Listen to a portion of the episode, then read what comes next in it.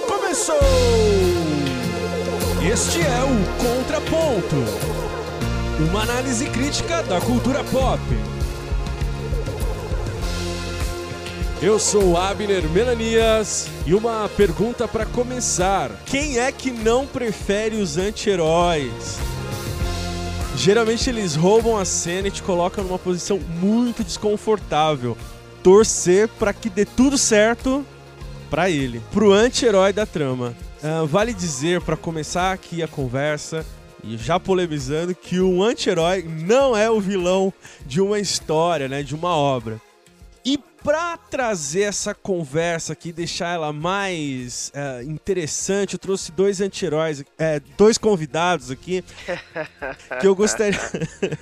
O Nito Xavier, que já é um conhecido aqui da galera, estreou o programa, o primeiro programa do Contraponto na primeira temporada. Eu quero que ele faça as vezes aí, se apresente pra galera já dizendo o que, que você produz na internet, quem é você e pra gente começar esse papo aqui, dê a carteirada, Anitta. É, eu sou o Nito Xavier, é, contrariando o Abner, eu prefiro os heróis. E eu tô lá no pupilasembrasas.com.br, num podcast algumas vezes anti-herói aí do povo. Muito bom. E um outro cara aqui para balancear essa conversa, ou não, Giancarlo Marx, cara, se apresenta aí pra galera, dê a carteirada, traz seu sobrenome com peso aí. Eu sou Giancarlo Marx. então, eu não tenho uma, uma, produção tão grande assim na internet. Não, é... é só autor de livros, escritor, músico. Isso, eu tenho um livro publicado na, na Amazon, Yona O Último Malak. Tem uma página de, de tiras também, de humor, chama Parábolas Parabólicas no Facebook. E é isso.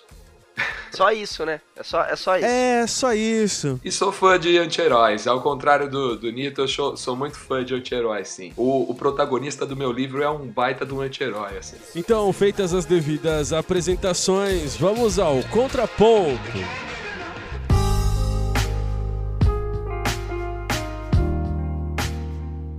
Claro que isso não é invenção uh, da produção recente, mas recentemente a gente vê figuras uh, de anti-heróis em tramas, em séries, em filmes, roubando literalmente a cena e colocando aí a gente nessa posição que eu falei no começo ali, um tanto quanto desconfortável. Meu, eu tô torcendo por esse cara, mas esse cara faz as coisas aqui que e agora, tal. O Nito já colocou aí que ele prefere os heróis. Então, já que você mandou essa, Nito, por que essa implicância com os anti-heróis? Ou melhor ainda, por que, que você fica com o pé atrás com os anti-heróis, cara? Cara, eu, como fã do Superman, do Capitão América, que a, a maioria da galera acha chato pra caramba, eu acho que, tipo, existe o que a gente gostaria, que, tipo, a gente gosta de ver nas pessoas, ou até mesmo que a gente coloca pra gente que seria o mais fácil, que é ser um anti-herói. Mas eu acho. Eu gosto daquele herói idealizado, sabe? Tipo, pra mim é impossível ser daquele jeito. Então eu quero ser aquele cara. Tá, não sei se você tá entendendo. Assim. Claro, entendi, saquei. Tá bom. Ô, Jean, dá um tapa nesse menino aí. Explica por que, que a gente gosta de anti-heróis, cara. cara, os, os anti-heróis são muito mais. refletem muito mais o caráter humano, eu acho, né? Eles estão muito mais próximos da minha realidade, por exemplo, né? Eles têm defeitos, não só falhas no sentido de fraquezas, né, que um herói geralmente tem fraquezas, até para ele ser é, para virar uma história, né, ele acaba precisando ter fraquezas, mas o anti-herói, além da fraqueza, ele tem falhas de caráter mesmo, né? Eu consigo me identificar muito mais assim com o anti-herói mesmo. É, eu disse lá no começo que era bom que a gente é, primeiro dissesse assim que o anti-herói não é o vilão. É, o vilão é aquele cara que gosta de explodir o mundo, né? Que, que, que mata as pessoas para conquistar um plano super mirabolante, assim. Eles são geralmente muito hiperbólicos tal. E o anti-herói, ele tem esse charme, né? Ele tem essa coisa do, é, de um senso de, de, humor. Ele, ele tá indiferente pra opinião alheia. Cara, ele salva todo mundo, mas assim, ele salva é, porque tá ali, entendeu? Não é que faz parte. Ele não tem um grande, é, é uma, uma grande conquista a fazer tal. Agora, independentemente disso, em algumas obras acaba cumprindo, cumprindo aí a jornada do herói clássica, né? E aí por isso que, que essa é, tênue aí diferença entre o, o, o herói e o anti-herói fica ali sempre pendendo. Poxa, mas é isso ou não é? é o, o, o Nito falou no começo que prefere os, os anti-heróis. É, mas eu queria entender só uma coisa assim, Nito. Você consegue é, perceber que existe uma inclinação de torcida para esses anti-heróis? É, você vê isso que eu falei no começo ali? De que há recentemente uma, obra, uma, uma produção né, que, que busca esse hum, anti-herói, esse cara que é, tem mais conflitos morais e, e, e você torce para ele mesmo ele fazendo coisas que uh, seriam uh, é, ante aí o que você pensa. Como é que você vê isso? Cara, eu acho que o Giancarlo foi feliz quando ele disse que a gente consegue se ver, né? O reflexo da humanidade no anti-herói e tal. E é isso, você vê o cara com problemas que você fala, esses problemas poderiam ser meus e tal. Eu concordo com esse ponto. Mas eu acho que, tipo, a maneira que eles saem do problema é uma maneira que você fala assim, beleza, se eu tivesse essa habilidade, eu sairia desse jeito. Mas aí quando você vê um herói saindo, você fala, putz, ele fez mais do que eu faria, entendeu? Aí eu acho que esse que é o grande brilho. Mas sim, como todo mundo que assiste, sei lá, um filme, ou, ou lê um quadrinho, ou lê um livro onde o personagem é um anti-herói, a gente tá ali torcendo para ele. Mesmo ele cortando cabeças e agindo do jeito dele ali, a gente tá ali. Tem, tem como fugir dessa realidade. Se tem outras suspeitas, ou Giancarlo, ou é, ou é isso mesmo? Ah, sim eu, eu me sinto ligeiramente desconfortável com o herói clássico, assim. Ou aquele de capa, espada, todo certinho, né? E se, até quando a gente observa na, na literatura clássica, que a gente chama de herói clássico, né? Mas quando você olha a Sim. literatura clássica, ela tá forrada de anti-herói, né? Ela tá cheia de anti-herói, né? É, a Bíblia tá cheia de anti-herói personagens que não fizeram o que era certo, mas são heróis. né? Alguns estão até na lista lá dos heróis da fé, a Sansão, por exemplo. É um párea, o cara não fez nada certo a vida inteira. E tá na lista dos heróis da fé. Quer dizer, em algum nível ele serve de exemplo, apesar de ser é, o retrato do anti-herói, ele é o típico anti-herói. Né? Mesmo em algum nível, a gente poderia dizer Davi. Davi também fez muita coisa bacana, mas também em, em muitos momentos hum, não é o que se esperaria de um herói é, típico, né? Não, que, que essa parte do. A, a literatura sempre foi cheia de anti-heróis. Isso é padrão, assim, né? É desde, sei lá, Robin Hood. Né? Isso porque eu tô puxando algo novo. A gente adora os anti-heróis. Pô, Robin Hood roubava dos ricos e dava pros pobres, dá aquela ideia de que, putz, o cara era justo, o cara era, é, sei lá, um cara de honra e tal, mas, putz, ele era um ladrão. É, e mesmo assim a gente torcia por ele. É, é, é, que se a gente colocar em perspectiva, né, o herói ficou sendo, por conta dessa é, inatingibilidade, assim, algo muito distante de um ser. Uh de um civil, né? De um cara comum, talvez, é, almejar ser, assim. E o anti-herói traz essa coisa muito palatável de, de erros e acertos, e mesmo assim, a, mesmo em, a trancos e barrancos, conseguir chegar, assim, num, num, uh, num objetivo comum e que seja benéfico uh, ah, para um grupo maior de pessoas, tal. Mas a, a minha suspeita maior de que... Uh, de que se investe nessas personagens. Eu, eu lembro, eu acompanho série há um, um tempo, assim, e uh, Os Sopranos talvez tenha sido a, a primeira série que, uh, que trouxe. Quer dizer, tem ali o Poderoso Chefão, tá, mas eu tô dizendo assim, uma coisa mais popular, né? E aí, cara, vem Breaking Bad.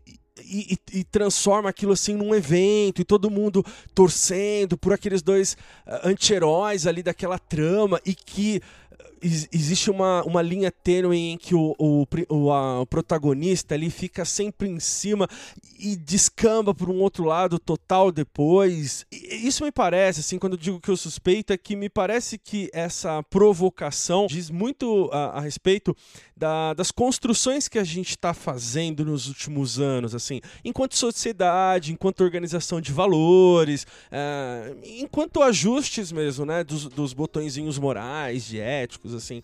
É, um cara que eu que é um anti-herói, assim, talvez não preferido, né, não pode ter preferido, mas é, que me salta, assim, lembrando, é o Tyler Durden do, do Clube da Luta, né. Para mim é, é, é bem bem icônico, assim, porque aquele cara, ele é o anti mesmo, não só herói, mas ele é anticapitalista, ele é anti-cartão de crédito, ele é anti-romance, é, ele é anti-sociedade, ele é contra tudo, assim. E ao mesmo tempo, é, é, ele está investindo né, numa construção por meio da desconstrução, mas tentando fazer com que alguns valores saltem, assim, né? É, lutando com algumas, é, contra algumas injustiças óbvias e tal utilizando ferramentas como violência para atingir. Enfim, é, eu estou citando o Tyler aqui, que eu gostaria de ouvir vocês agora trazendo exemplos e, e, e explicando, assim, é, por que, que vocês destacam, por que, que de repente ele salta aí aos olhos é, quando a gente fala em anti-herói. Anti-herói, vem o que na tua mente, assim, de, de cara, de personagem? Quem que você consegue colocar na caixinha e dizer, oh, não, realmente isso aqui é um anti-herói? É, deixa eu só. Você falou do Tyler, eu mas ele era um anti-herói não egoísta, digamos assim. Porque eu acho que ele pegava, fazia todas aquelas doideiras, e era muita doideira, mas para mostrar algo maior, sabe? Tipo, existe alguma coisa além de toda essa sua vidinha medíocre e de todo esse sistema. Mas tem anti-heróis, por exemplo, Deadpool, que você falava assim, não, cara, esse cara, ele salva o mundo ou destrói um vilão por pura coincidência. Ele muitas vezes não se importa com nada do que ele tá fazendo. Ele é só um mercenário e pronto, entendeu? É, é, eu sei que você gosta muito de laranja mecânica, né, cara?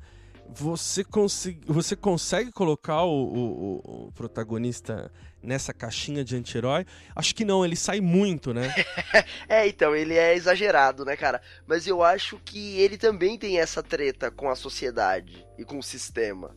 Então eu acho que o do livro um pouco mais do que o do filme. Por causa do último capítulo. Dá até pra colocar o Alex como, como um anti-herói mais exagerado. É, né? se você for pensar mesmo nessa coisa da, da, da ética hiperflexível, né? Não por culpa deles, é, dele exatamente, né? Mas essa deficiência moral e, e inclusive da, da não com, é, concretização da mudança, né? Porque tem muito disso também. Às vezes a gente torce, né? Ou, ou uma grande parcela torce porque acredita que no fim ele vai repensar os valores, ele vai ser uma pessoa do bem. Eu acho que seria mais no sentido da redenção, né? Mais no sentido do cara se redimir, assim. Em um momento ele vai se tocar e vai ter um, uma luz, assim, e vai, vai mudar de posição. Por isso você tá torcendo por ele, né? Acontece também. Eu fiquei curioso agora, Giancarlo. Quem que salta, assim? Quem que vem como exemplo para colocar nessa caixinha de anti-herói, assim, na, na sua, nas suas obras de referência e tudo mais? Cara, tem bastante. Assim, é, pensando em coisas mais modernas assim, eu sou muito fã do Breaking Bad. Eu acho que o arco dele de transformação de um de um bom moço, né, de um ele é o Ned Flanders, né? O, o Walter White ele começa exatamente o Ned Flanders, até fisicamente ele é parecido. Sim, sim e ele vai se desconstruindo e se transformando naquilo que ele consideraria um párea social, né? Se, se o, o, Walter White encontrasse com o Heisenberg, né? Provavelmente fugiria do cara, né? Não, não gostaria de ter contato, assim, é o oposto do que ele esperaria de qualquer um. E ele mostra esse, essa decadência, né? De uma forma que eu acho magistral, assim é mais ou menos aquela, a, aquela ideia de que é, aquele que, que, que, que, observa o mal talvez não consiga compreender como aquela pessoa chegou até aquele, aquela condição, né? E ali ele traz a, ó, a história toda, a série toda é narrando essa jornada, né? É uma jornada para baixo, né? Uma jornada na descendente. Eu acho isso brilhante, assim. Total, e aí eu fico pensando que, por exemplo, é, alguns roteiros não existiriam sem essa ideia, como por exemplo Kill Bill. É... como, é que você coloca aí, né? Geralmente esses. É essa estrutura né, da, da vingança pressupõe um anti-herói, porque ele vai ter que matar, e uh, o Charlie Bronson tá aí, né, pra, pra mostrar pra gente como é feito. É, mas é, eu tô falando dele, é, tem também uh, o próprio... Eu ia falar, eu vou falar Silêncio dos Inocentes, que, porque para mim, é, é, mostra uma coisa que vai até um pouco além da nossa conversa aqui, que é lá no Silêncio dos Inocentes, com a, a, a aquela frieza ali do Hannibal Lecter, né? Aquela coisa do, é, do, do canibalismo, de um filme hiper violento, mas que foi alçado ao, ao clássico e ao pop ao mesmo tempo, né? E aí isso vai atingir, depois de décadas, uma série em que a gente tem a figura do Hannibal como sendo um protagonista. E você passa a torcer por ele mesmo sabendo de tudo que vai acontecer. Então, aquela comida que ele prepara já não tem mesmo o efeito de 20 anos atrás no Silêncio dos Inocentes, quando a gente via aquilo ali dava embrulhava o estômago. Agora me parece é, um tanto quanto esteticamente agradável até, né? Então, esse espelho invertido do mal no bom, ou é, desbancando o herói é, clássico por um herói é, moderno, dividido, é, ali adaptável, né? Insisto, assim, eu acho que é muito próximo do que a gente está vivendo de construção mesmo de sociedade, assim eu não quero parecer muito moralista, né, né, nessa minha análise, assim, mas me parece muito sintomático, né, que a gente acabe é, é, evocando essa, essa, esses, esses exemplos que eu acabei de dar, né, que o Bill, Hannibal, o próprio uh, Walter White, enfim, uh, eles seriam representações, né? Vocês conseguem é, perceber alguma nuance de, de deturpação, assim, no sentido de que, olha, é, se antes a gente tinha o herói clássico, né? Agora com o anti-herói, será que mudou alguma coisa dentro de quem está consumindo? Quer dizer, no interior dessa subjetividade aqui, que faz analisar esse produto como, poxa, gostei, ou nossa, isso aqui é legal, sabe? É, como é que vocês veem isso?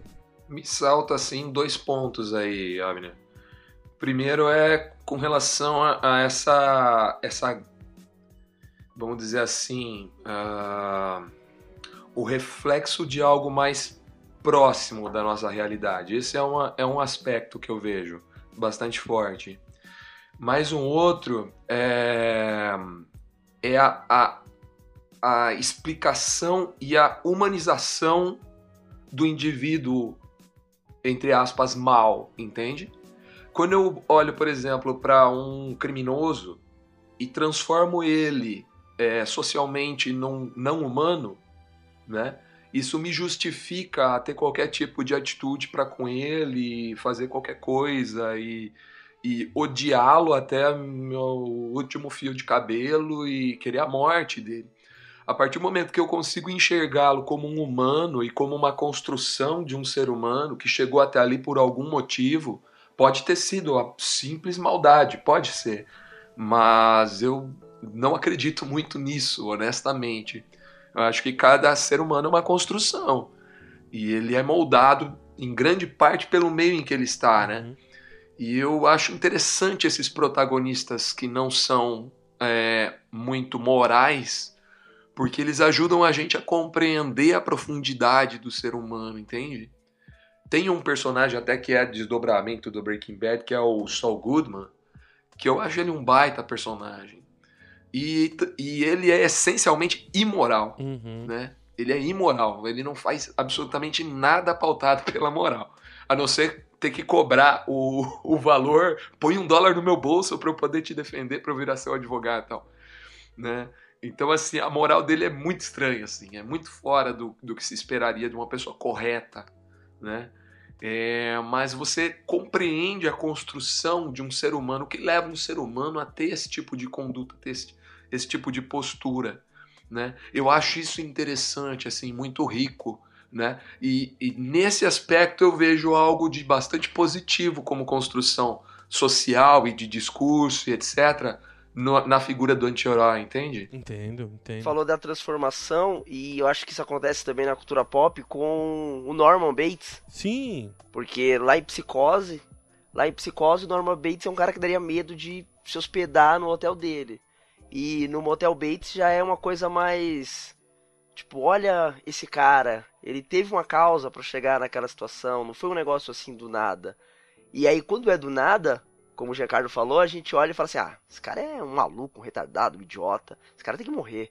Agora, quando você vê a construção de que não, peraí, houve algo, existe uma motivação para ele chegar nessa situação, aí você começa a ver com outros olhos, que você fala, opa.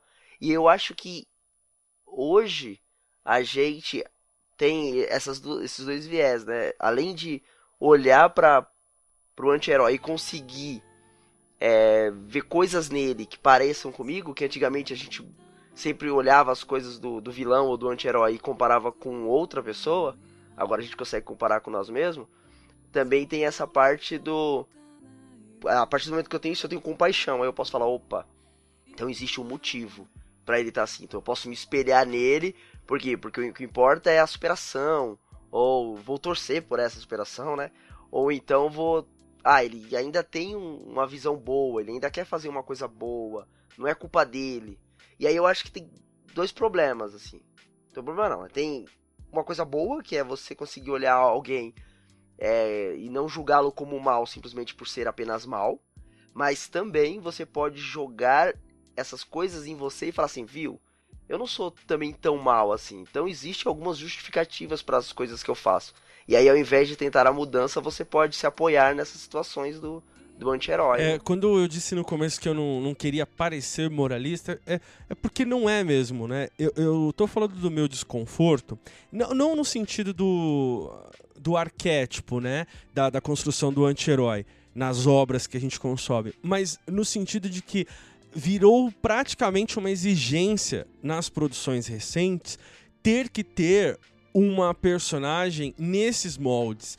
E aí eu acho que esvazia o sentido que a gente tinha naquelas figuras uh, tidas como clássicas, né? É, como eu citei o Hannibal, como se tornou um Kill Bill. É, eu tô dizendo isso porque a indústria cultural ela não, ela não tem nenhuma. É, do meu ponto de vista, nenhuma expectativa de sublimação, assim, que a gente saia, nossa, melhores do cinema. É, eles nos sufocam, assim, né? Para que a gente consuma, consuma e consuma. Isso, muito recentemente, acaba esvaziando é, a, a construção de boas personagens para que ela tenha que ter essa coisa desconstruída de que ela, ela então ela sai de um casamento, ela, ela vai, vai vai por um caminho né, tortuoso e moral que não seria. E aí eu fico meio, meio assim, cara, que as, lá numa produção um pouco anterior, você não tinha isso muito é, é, é escancarado. Agora todo seu personagem tem que ter. Eu tô, eu tô dizendo isso porque recentemente estreou Riverdale, que é uma série adolescente e tal. Eu, eu gosto muito de assistir, não a, a série inteira, mas assim, sempre os pilotos para entender é, para entender algumas coisas de, de, de, de é, tipos, para entender estruturas e tudo mais. E aí, cara, é, é assim, é a repetição da repetição, só que a repetição hoje. É, é, quando você tinha lá atrás uma adolescente com, com problemas internos de aceitação e tudo mais, Hoje, cara, ela já para superar isso, ela não tem, ela tem um sexo, é um gênero fluido, então ela não se importa mais em roubar, porque isso faz parte, afinal de contas. E aí me parece uma inversão é, muito grande, cara, é, para dar pra, parecendo ser é, arte quando na verdade é só uma banalidade, assim, sabe? E aí não sei se me mostra ali. Fica parecendo muito é, pueril até, assim, sabe? Não sei se eu me fiz entender, mas me parece que a repetição é, dessas estruturas e aí por nada, sem motivação nenhuma, só esvaziam as personagens, sabe? Recentemente aconteceu uh, com a mesma coisa com a, a personagem da Viola Davis em How to Get Away with Murder. Tá, na terça, tá indo pra quarta temporada E tipo, vamos fazer mais o que com essa personagem?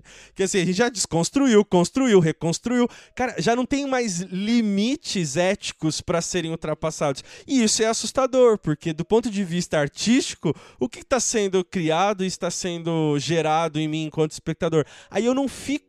Né, aí a minha a linha, né, como eu disse no começo da, da minha fala, não é moral, né? Não é moralista, desculpa, não é moralista. É mais um sentido de arte mesmo. O que, que eu tô vendo aqui? Uma cara, um cara que só uma personagem só que faz isso aqui para escandalizar, então ela beija mulheres, mas ela não é. é. O cara, sabe, fica tudo muito nebuloso e na verdade a serviço do choque da lacração apenas, assim. Na verdade não tem um trabalho, né, para construir um personagem anti-herói. Eles pegam tudo de estereótipos dos anti-heróis que já surgiram e joga tudo em um personagem e fala, ah, pronto, esse é meu anti-herói. E aí você tá vendo a mesma coisa é, porque, várias vezes. Por exemplo, o, o Adorno, cara, que trabalha com uma ideia muito interessante para mim, é, dialeticamente, que é a redenção do espectador diante de, um, de uma obra dessas, né? De, de, obras como essa, que é a tal da dobra. É, é o ponto de tangência entre arte e cultura. E aí. fica naquela coisa assim, cara, eu vou consumir isso aqui só por consumir. É como, vi, é como é, é, só para dar um exemplo, é, talvez mais próximo do que, do que eu quero exemplificar, são esses, é o gênero de herói no cinema. Ficou uma coisa tão igual que aí qualquer coisa que surja, que fuja um pouquinho, Logan, por exemplo, que pode ser. Cara, é um bom filme. Mas calma, gente, sabe? Calma. Existem algumas coisas que é, a gente vai classificar mais pra frente como arte, como subversivo, como rompimento de estruturas, e outras coisas que são apenas legais, boas, entretenimento. Então, é, é, fica nessas linhas assim que é, me parece que a gente não evolui. Fica sempre querendo se repetir e, e pelo choque, sabe? Só pra chocar. Então tem mais violência, tem mais gore nossa, que filme hiperbólico demais. Nossa, é o melhor filme de super-herói, sabe? Você meio que quer falsificar a profundidade do personagem, né? Você quer assim, Isso. porque existe personagem que é plano. Personagem que não evolui, ele vai ser claro. aquilo do início ao fim e ele é plano. E existem uhum. personagens que têm profundidade. Agora. São os esféricos, né? Isso, exato. Agora, você falsificar essa tridimensionalidade é, assim, a Viola Davis é uma baita atriz, não tem o que falar, Sim, né? É. Mas o personagem dela realmente é cansativo. Por outro lado, eu assisto o, o Frank Underwood lá e acho que ele tem uma profundidade, uma motivação que me convence muito mais. Me traz um, um personagem muito melhor construído, né? É, do que o personagem da, da, do How to Get Away with Murder. Ele me, me, me convence que é, é de fato alguém que, que não tem escrúpulos e etc, etc. Agora, ela fica tangenciando entre a, a vilã e a mocinha e, na verdade, não, não evolui no fim das contas, né? Porque o, qual é a característica de um, de um personagem plano? Ele vai começar e terminar a trama exatamente no mesmo lugar. Enquanto que o personagem esférico, o personagem tridimensional, ele vai iniciar num ponto e vai, vai evoluir do ponto A para o ponto B. Ele vai ter uma transformação. Essa transformação pode ser descendente, que nem o caso do, do, do Walter White, né? ou ela pode ser ascendente, pode ser um caso de redenção. Né? Ela pode fazer uma parábola, que nem o, o Darth Vader, né? que ele, ele inicia numa descendente e ele tem um tipo de redenção no, no último episódio. Né? É, mas se ele fica é, tangenciando demais, fica indo e vindo, ele, ele perde o, o sentido, né? Na verdade, ele está querendo te chocar, tanto para o bem quanto para o mal, né? É um, um, me parece um pouco desonesto na construção do personagem, né? Já que ele citou o Frank Underwood, ele é o tipo de anti-herói, tipo, bárbaro, assim, porque ele é aquele cara que você fala assim, ah não, agora pegaram ele. Ele já era, assim. Você fala, não, até o, todos os limites da ética, todos os limites do ser humano já foram embora. Ele vai lá e te surpreende. Ele fala, não, filhão, foi para você que pensa desse jeito, mas eu penso à frente, sabe? Eu posso quebrar todas as barreiras. E só no olhar dele, assim, quando você vê que a casa caiu pro lado dele, ele olha para você e você fala, não, não caiu. Vai lá que eu tô ligado que ele vai, vai destruir. E aí é um personagem extremamente profundo, né? Dessa maldade enrustida dele. Boa, muito bom.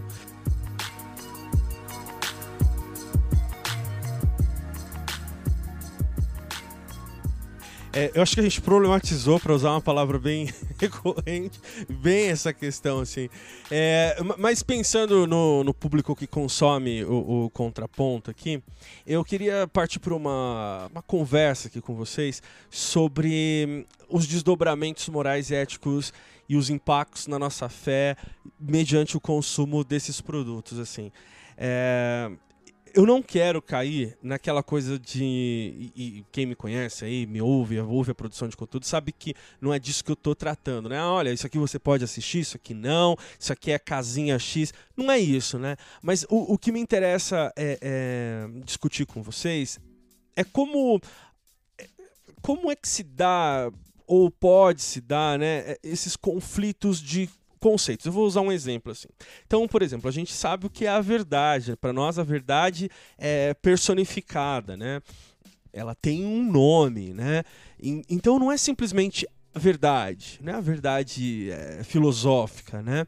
Então ela é uma verdade muito próxima da gente, porque a gente comunga uma fé é, baseada nessa, nesse caminho, nessa fé, nesse Cristo, né? Quando a gente começa a discutir muito esses conceitos, ou, ou, quando eles começam a ser muito desconstruídos, será que isso impacta de alguma forma? Vocês veem isso? Porque eu, eu, eu vou dizer a mim.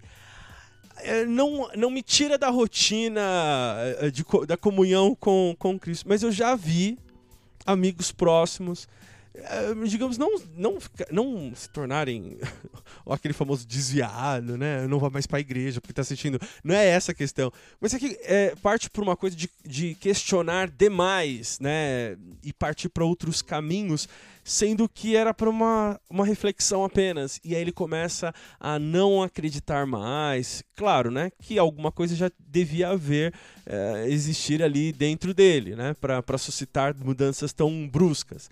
Mas eu queria que a gente analisasse isso assim: existe um limite? É, isso é muito individual, daria para a gente marcar, olha, aqui a gente passa, daqui a gente não vai. Eu sei que o Jean, para nossas conversas ali é, é, no, nos grupos, né, no, no, Clube do Contra principalmente, ele fala muito da, da, filha dele, tem uma relação bacana né, de consumo é, de produtos pop. Eu queria que você trouxesse um pouco da sua experiência aí, oh, é, Giancarlo, e me falasse onde que a gente risca a linha no chão e fala, ó, daqui a gente não passa. Ixi. Pergunta difícil, cara. Eu tenho a impressão que quando nós somos educados, eu vou usar um termo, não, não, não me. Espero não ser mal compreendido assim, mas quando a gente é educado com esses heróis de. Por exemplo, o, Azulão, o Superman, né? A gente é educado consumindo esse tipo de personagem. Quando eu falo dos heróis clássicos, dos anti-heróis clássicos, eu estou falando de mitologia grega, estou falando de coisas que construíram uma moralidade também e que refletem na moralidade do nosso tempo, né? É... Esses personagens clássicos, eles não eram, não tinham essa moral perfeita, né? Quando nós observamos personagens bíblicos, a Bíblia ela é repleta de maus exemplos. Ela, é, ela não poupa nem mesmo os seus grandes homens de expor suas vísceras assim, suas maldades, né? Você vê Davi é lembrado até hoje pelos judeus como o maior rei que já existiu e sua maldade, o seu pecado é exposto de uma forma assim nojenta. Se você conhecesse alguém que tivesse feito o que Davi fez, provavelmente você não ia querer ser amigo desse cara, né? Então, é, eu tenho a impressão que nós somos, socialmente, fomos na nossa infância talvez, muito poupados de uma visão crítica do que é ser bom e de, do que me leva a ser bom ou ser mal. Né? E eu acho isso perigoso, sabe? Eu gosto que minha filha tenha, assim, é, contato com histórias que revelam para ela a maldade do mundo, que mostram para ela que nem tudo é desenho das princesas da Disney, entende? E ela constrói, construiu a partir daí, vem construindo um senso crítico, né? De compreender qual é o seu papel, qual é a sua idade, o que cabe para alguém da idade dela, o que não cabe, né? É, essa semana, por exemplo, ela veio é, dizer que um, minha, minha filha, para quem não sabe, ela tem 11 anos, né? E ela veio falar que alguns coleguinhas da sala dela estão ficando, né? Não entra nessa questão de violência, enfim, mas é eu estou usando como exemplo de princípio moral. E aí ela comentou comigo que, que os amiguinhos estão ficando, na verdade comentou com a minha esposa e com a minha mãe, que os amiguinhos estão ficando. E aí a minha, minha esposa falou assim, mas o que, que é ficar? Ah, eles ficam juntos no intervalo, às vezes pegam na mão tal, mas eles só vão namorar quando eu tiver 18 anos. Ah, tá, interessante, vai ter que esperar bastante, né? E aí, é, ela falou assim: Eu também gosto de um menino da minha sala. E ela falou o nome do menino. Mas ela falou assim: Ele gosta de mim também. Mas eu acho que ainda não tá no tempo, não. É, eu não precisei dizer para ela, entende? Porque existe uma visão crítica de mundo, existe um, uma, toda uma construção que leva ela a concluir que 11 anos não é uma idade adequada para estar tá se preocupando com isso. Ela falou, eu gosto dele, quem sabe, daqui a um tempo a gente pode ter alguma coisa, mas nesse momento eu não tenho cabeça para isso, ele não tem. E ela não falou isso num tom de se justificar, até porque eu não coloco esse tipo de peso, entende? Nem eu nem minha esposa, nós não colocamos esse tipo de peso. Mas nós mostramos para ela o que nós julgamos interessante, o que não julgamos interessante. É comum, por exemplo, a gente tá vendo alguma série eh, juntos, os três, e ela perceber que a coisa não é para ela, ela vai fazer uma pipoca na cozinha, volta, serve a gente, refrigerante e tal, porque ela sabe o seu lugar, entende? E eu vejo que é, talvez hoje eu não poderia ler toda a Bíblia numa escola infantil, num culto infantil, numa escola dominical, porque talvez boa parte das passagens os pais iriam vir conversar comigo depois, achando que eu falei de coisas muito pesadas para uma criança. Porque no, nossas crianças não estão habituadas a ser expostas com a realidade do mundo, com a realidade da vida, né? E eu acho que a gente pode sim, lógico, existem medidas para isso, e isso é, eu imagino, eu, quando eu tiver meu próximo filho, eu pretendo ter mais um filho, é muito provável que ele não tenha exatamente o mesmo perfil, as mesmas qualidades da minha filha. É muito provável que ele talvez seja mais ou menos sensível a determinado assunto, né? É, como pai, a gente precisa estar atento a isso também, né? E não e sentir até que ponto isso pode ir e tal. Não acho que exista uma linha, não, viu, Abner? Não acho que exista uma, uma, uma forma correta de delimitar isso, assim. Acho que isso é muito particular e depende muito do. De, como pai, qual, qual, o que tipo de visão crítica você quer construir e até onde você está disposto a explicar depois, né? Porque as perguntas vêm e você tem que estar tá preparado para.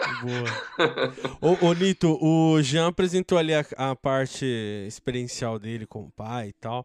É... E a sua, cara? Eu, eu, como produtor de conteúdo, como indicador, assim, fala: olha, assista tal filme. Como é que fica? Explica aí, cara. Cara, como produtor de conteúdo, eu tenho o mesmo medo que você. Aquela ideia de falar que eu gosto de uma coisa e suar como, ah, o Nito indicou que eu preciso disso. Exato. Mas é, o que ele falou faz todo sentido e também no ponto assim que eu me preocupo bastante quando eu estou vendo alguma coisa, eu tenho, eu sou chato com o final da coisa, entendeu?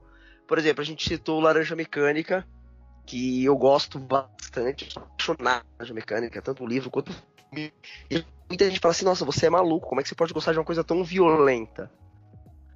Mas eu acho que o foco ali não é a violência violência.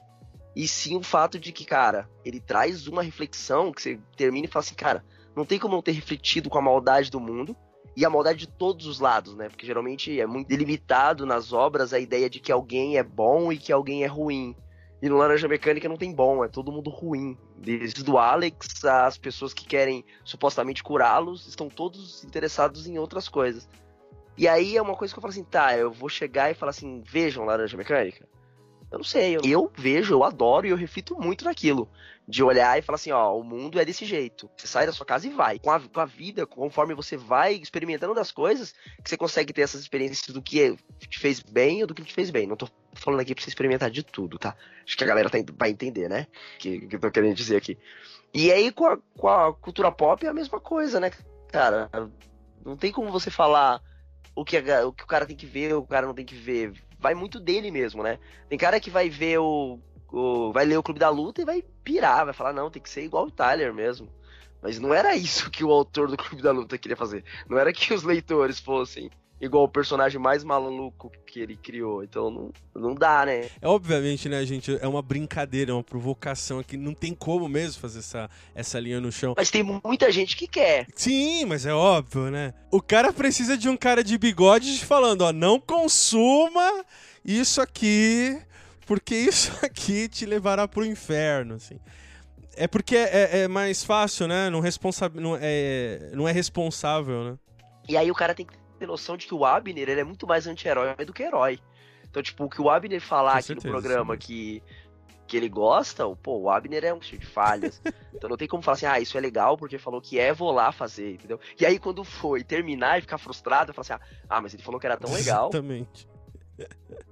Não, e, e, tem um lance também, né, Nito, que a, a, a parada hoje tá assim. Ela, ela, vai além, né? Dizer pra uma pessoa: olha, assista isso ou não assista isso. Eu, eu por, pelo pouco de experiência que tenho, né, nessa coisa de, de produzir conteúdo, fazer podcast e tal, é começar a, a, limitar no sentido, olha, se você gosta de tal coisa, é como se fosse a, aquela aquele, se você assistiu isso, também pode gostar disso, aquele o código ali da, da, da, Netflix. Então, olha, se você gosta de tramas assim assim, é possível que você goste disso aqui também. Vou dar um exemplo recente, né? A gente tem ali o Clube do Contra, que é o, que é o grupo ali no, no Telegram dos ouvintes, né? Que, que tem esse dispositivo, aplicativo e essa paciência ali para trocar ideia com a gente. Muito disso, né? Olha, é, indico esse filme e tal. E às vezes a pessoa indica o filme, até que já aconteceu comigo também. Está indicando porque poxa, de alguma forma aquilo ali bateu em você e você gostaria de discutir.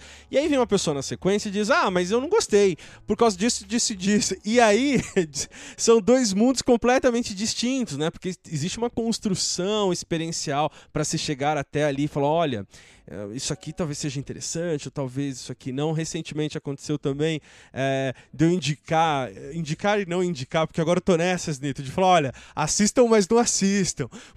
É, que é uma série chamada Green Leaf do, do, da Netflix, que trabalha essa questão do, do, de uma mega igreja americana. Assim, cara, é uma novelona com vários problemas de direção, de casting, de sei lá, de roteiro. Mas, é, Diogo, ela tá trazendo um argumento ali que a gente, apesar de conhecer e tudo mais, é novela, né, cara? Acaba fisgando por um motivo. E é o famoso, tenho vergonha disso que eu tô assistindo, mas estou assistindo. mas estou citando isso como exemplo apenas para dizer assim que é muito difícil hoje, cara, indicar alguma coisa sem levar, sem levar em consideração o background de alguém, cara. É difícil, assim, é de idade, do que já leu. Parece meio seletivo, né? Parece uma coisa muito arrogante, mas eu não, me, eu, não, eu não vejo como fazer isso sem ser dessa forma mais, né? Porque pra gente chegar nesse denominador comum, é, tem muita coisa envolvida aí.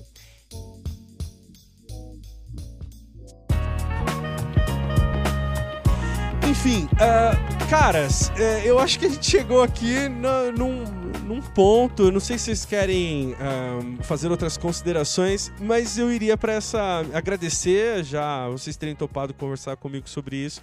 Abrir para vocês fazerem considerações finais sobre o tema, se tiverem, claro. E convidar as pessoas para seguirem vocês nos perfis e, e, no que vocês produzem, mais uma vez, para quem esqueceu do que foi ali a apresentação no começo. Bom, e além do Parábolas Parabólicas, eu tenho também o meu livro editado, publicado aí pela Amazon, é, Yona, o último Malak, é, Yona com Y-O-N-A-H. Aí provavelmente vai ter link no, no post para você conhecer. Esse livro só está à venda em formato e-book por enquanto, né? É, tenho planos aí de publicar em papel, ainda não está bem desenhado isso para mim, se eu faria por editor ou se eu vou acabar lançando independente também em papel. Ainda não temos muita certeza, estamos em conversa sobre isso. O livro foi escrito em parceria com o meu primo Samuel Kosoba. O argumento é dele. É, basicamente é um universo, um futuro distópico, né?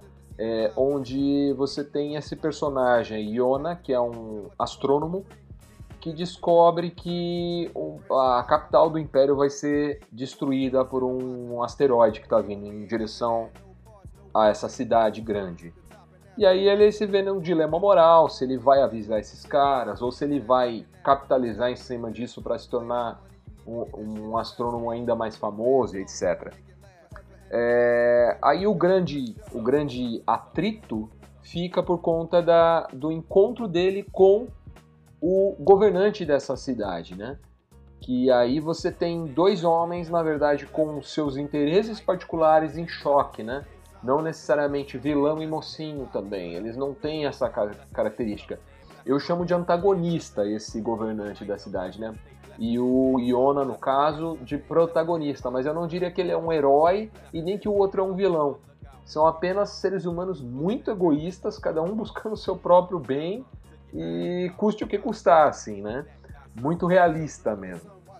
Essa história, é, quando você for, você pode identificar, né, como cristão, você vai identificar que ela busca referência em história em uma narrativa bíblica, né, de profeta, típica de profeta. É, e nós temos aí à, à frente os próximos volumes dessa série que devem ser lançados ao longo desse ano aí. Muito provavelmente até o meio do ano deve sair o segundo volume, que estamos trabalhando já, que vai se chamar O Filho do Sol. É o segundo volume dessa série. Esse já com um, vamos dizer assim, focando numa, num pedaço menor desse universo, né? O primeiro livro, Iona, ele tem um quê de livro de estrada, assim, né? De fazer uma, uma odisseia, né? Já esse segundo já vai ser um pouco mais fechado em um vilarejo e a história toda se passa num local menor. É, Para quem compra o livro, o livro está vendendo na Amazon por R$ 9,90, tá? É, Para quem compra esse livro, é, escrevendo uma resenha, qualquer que seja, positiva ou negativa, a avaliação na Amazon, a gente você manda um e-mail e a gente te encaminha um continho que é um spin-off dessa história, que conta é uma história de origem de um personagem que aparece no livro. É um continho curto, mas que dá uma profundidade também para esse universo, para você conhecer melhor. Todos esses livros vão se passar no mesmo universo, mas em épocas diferentes, né, ao longo de uma história. O universo de desolação é um universo que foi destruído por uma hecatombe nuclear, por, uma, por um desastre, e que ele é desértico, né? Ele é todo desértico. Então tem, tem aí espaço para acontecer muita coisa e a gente está muito empolgado, cara, em fazer isso. É, é assim, é um contraponto comparando com, com o Parábolas Parabólicas, né? Que é uma coisa mais solta, mais bem humorada. Já essa série é, canônica, que a gente chama, ela tem mais esse viés denso, pegado, de crítica social e etc, né? Ele é mais pesadão, assim. Aliás, eu não, não recomendaria. Ele lá tá como censura livre, tá? Mas sei lá, eu não recomendaria para menor de 14, vai. Porque ele é um pouco violento em alguns momentos e tal. Mas é isso. São as duas coisas que eu tenho no ar aí. O, o anti-herói é o reflexo de quanto somos violentos, assim. E de quanto somos.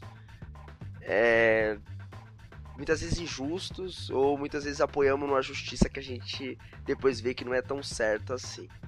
Ao mesmo tempo que eu acho que as maiores reflexões da cultura pop elas são dadas em história de anti-heróis. E eu gosto muito de apegar a essas reflexões, assim, enquanto espectador, entendeu? Então eu acho que, tipo, Watchmen, é, V de Vingança, vai te trazer reflexões muito mais plausíveis do que um filme é, do, da Marvel, por exemplo, um filme do, dos Vingadores. E acho que até para aplicação mesmo, assim, de, de, de vida, né? Você tem nessas, nessas obras. É, Giancarlo falou muito bem, então eu fico meio sem, sem muito ter o que falar. E quanto a essa parada de, de indicação e de falar o que a pessoa tem que, tem que fazer é uma coisa assim extremamente problemática. E eu acho que assim como vocês acabam entrando para a área de o que você gosta.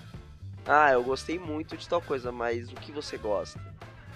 Eu, por exemplo, sou apaixonado por Crime e Castigo, que é um anti-herói para mim, o personagem principal ali, porque é um cara que mata para roubar, então não tem mais nada para falar sobre ele, né? Mas ao mesmo tempo que ele mata para roubar, a história não é essa, né? O, o foco do livro não é sobre um assassino e um ladrão é sobre algo muito maior, sobre a redenção, sobre você julgar as pessoas, porque se eu te falo que o cara é um assassino e um ladrão, você já vai com um viés já feito, né, já pronto, já construído sobre ele. E só que tipo é um livro que eu quase não indico para ninguém, que eu falo não, não é o tipo de literatura que as pessoas à minha volta assim adorariam, falar nossa, que é que, que livro, que livro agitado, animado, cheio de ação, não, não é. É um livro com diálogos da primeira página até a última. É um livro feito só de diálogos, não tem quase nenhuma ação a não ser a cena do crime. Mas é isso, então a gente acaba se apoiando no, no que você gosta. E você gosta disso, então você vai nisso. Gostaria de deixar para as pessoas assim a reflexão de que vai lá, galera, seja corajosos e assistam algumas obras assim que você poderia já de cara né, ter preconceito, como sei lá, eu já citei aqui algumas obras de quadrinho, né? Que, que eu acho que, tipo, Watchmen mostra que o jogo do mundo e o jogo político é muito mais importante do que salvar o mundo e ser bonzinho, assim, tem muita coisa envolvida. E aí você, como aquele lance da você pegar um lado e muitas vezes você acha que tá torcendo pro lado certo, mas o que é o lado certo, né? Na vida, assim, eu gosto bastante dessas reflexões. E é isso, se quiser ouvir mais dessas coisas, tem lá no Pupilas em Brasas, né? Tô repetindo de novo aqui para você que não anotou. Inclusive, gravamos com Abner Melanias depois de 20 anos marcando. Nossa, não tenho culpa nisso, hein? Que fique claro. É, um bom programa, um bom programa que eu indico, Admirável Mundo Novo, uma destrinchou ali a, a estrutura do, do livro e e pensou, né, as implicações e perguntas que suscitam ali na leitura. Muito bom, muito bom. Recomendo demais Pupilas, hein? Então é isso. Caras, mais uma vez, só me resta agradecer. Valeu demais, demais mesmo vocês terem trocado essa ideia comigo. Quer dizer, conosco agora, né? Que isso já tá no ouvido do nosso ouvinte. E é isso.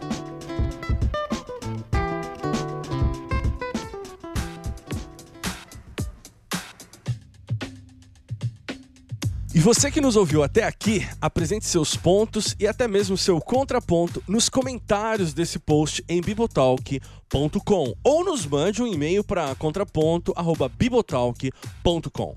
E por falar em comentários, não temos aqui um espaço para comentar os comentários. E a explicação é bem simples. Eu respondo pessoalmente cada comentário deixado na postagem do podcast em bibotalk.com e eu faço isso para ampliar as conversas que temos aqui e também para orientar ações futuras na condução desse podcast.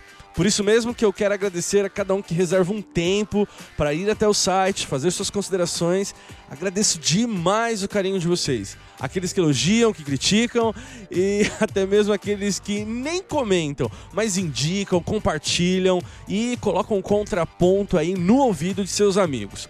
Bem, se você utiliza iTunes e gosta do conteúdo do Contraponto, coloque o nosso podcast em destaque, classifique e atribua estrelinhas ao Contraponto. Ah, e eu também gerencio um grupo no Telegram chamado Clube do Contra, em que trocamos muitas impressões sobre estreias, séries, enfim, dicas, reações às notícias sobre cultura pop. E se você quiser, Basta entrar pelo link que está na descrição desse episódio e mais que isto, muitas pautas para o contraponto são geradas por lá. Por isso, se você quer fazer parte, estamos te esperando. Obrigado mais uma vez e até a próxima!